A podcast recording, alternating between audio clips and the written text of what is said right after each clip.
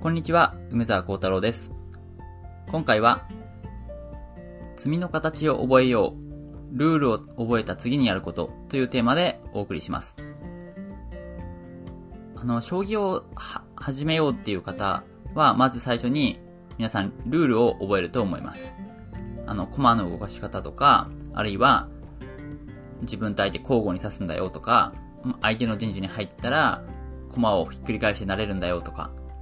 相手の取った駒を使えるんだよとか、そういう、まずルールを覚えますよね。で、そうしたルールを覚えたら、じゃあ将棋させるかっていうと、ちょっと、ルールを覚えただけだと、まだちょっと将棋を指すには、実は足りません。で、そこで、将棋を指すためにもう一個必要なことっていうのが、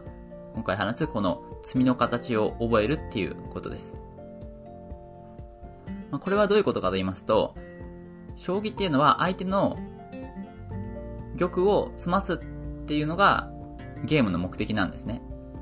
で、なんで、そのこと自体はまあ最初にルールを覚えて知ってると思うんですけども、じゃあそれで相手の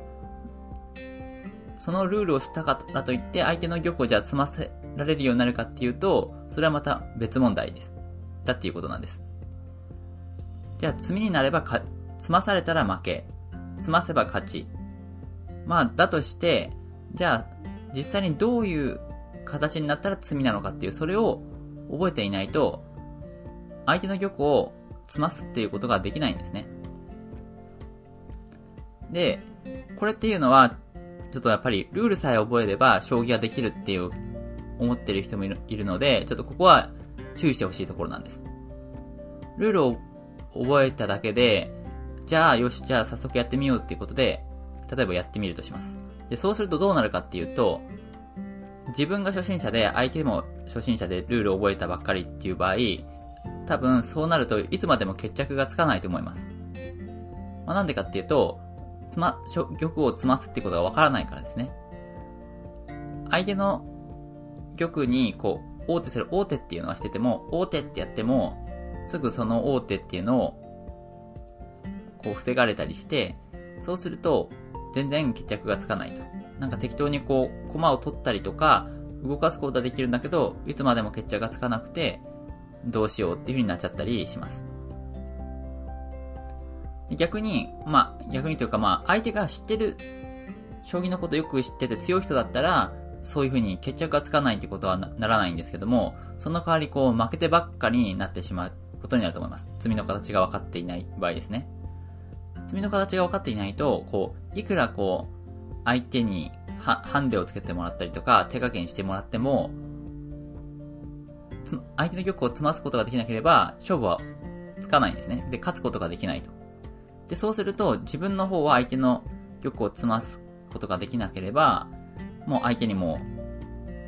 相手の方、いくらハンデがあっても、いつかはこっちの玉が詰まされてしまうので、それで負けてしまうと。いうことになってしまいます。であるいは、あの、相手じゃなくて、今だったら、結構、スマホのアプリとかでも将棋ができるので、そういうアプリでこう、よし、じゃあルール覚えたからやってみようってやってみるかもしれません。で、その時も相手のソフトのレベルとかをですね、一番弱くしても、相手の玉を詰ませられなかったら、勝てないんですね。で、そのうち相手のソフトがいくら弱いとは言っても、自分の玉が詰まされたりして、それで負けちゃうということになってしまいます。で、そういう状態になると、こう負けてばっかりになって、将棋つまんないなってんで嫌になっちゃうってことになりかねません。でそうなってしまうと非常に悲しいので、この積みの形っていうのを覚えてほしいんですね。で、積みの形っていうのを覚えると、覚えるっていうのは具体的にどういうことかっていうと、まあ、例えば、あ、積みの形と頭金っていうのがあったりします。これが一番代表的な形で、相手の玉の前に自分の金をこう動かしたり打ったりして、それで相手の玉の行き場所がないよっていう。それがまあ代表的な罪の形ですけども、まあそういう風にして、罪っていうのは要は、どういう状態かっていうと、相手の玉、相手の玉がまあ、次の一手で必ず取られてしまう状態ですね。その、どうやってもその大手っていうのを外すことができなくて、必ず相手の玉が次に取られてしまう状態。それを罪って言います。言います。で、その代表的な形が頭金であったり、あるいは、例えば、つる、桂馬を、桂馬で王手してそのまま積む吊るし桂っていう形があったり、まあそうやって、まあいろいろですね、積みの形っていうのはあるんですけども、そういうのを覚えるっていう感覚が大事です。つまり、まあ自分でこう適当にこう、駒を動かして王手とかやってもなかなか積みにはならないんですね。ぐ、偶然相手の玉の逃げ道がなかったっていう風になれば、なんとかなる場合もあるんですけども、そうでないとなかなか積ますことは難しい。だからそういう頭金とかそういう積みの形を覚えて実践で使えるようになるっていうことが大事なんです。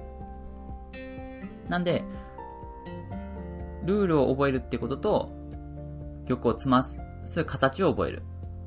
積みの形を覚える。この二つがあれば、将棋っていうのは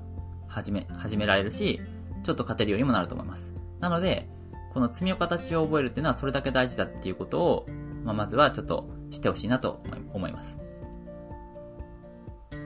で、じゃあ、どうすれば積みの形を覚えら